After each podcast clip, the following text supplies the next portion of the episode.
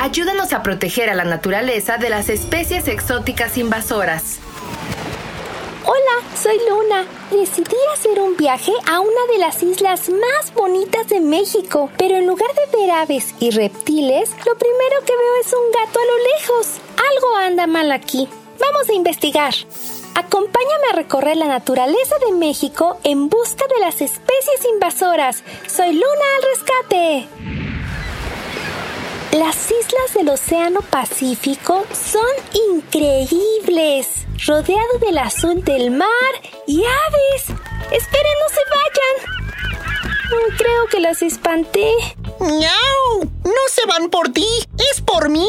Estas aves marinas me tienen miedo. Aquí tienen sus nidos. Saben que puedo dañar sus nidos y comérmelas.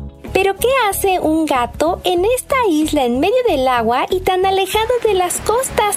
¡Miau! Te cuento la historia.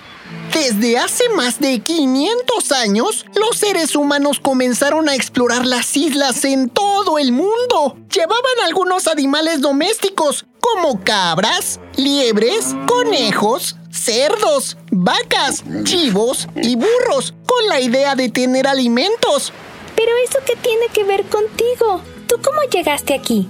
En esos viajes que realizaban los grandes exploradores a las islas, también llegaron ratas como polizones en barcos con cargamento, pesqueros o turísticos. Miau. Y después nos trajeron a los gatos para controlar a las ratas. Pero las especies nativas nos gustaron más.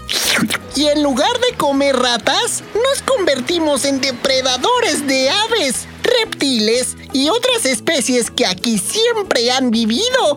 Entonces, eres una especie invasora. Sí, aunque éramos muchos más gatos.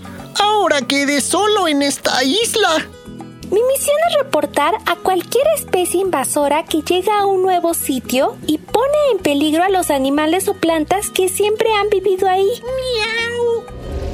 Que no se te escapen. Así como yo, ayúdanos a proteger a la naturaleza de las especies invasoras. Conócelas en www.invasoras.mx.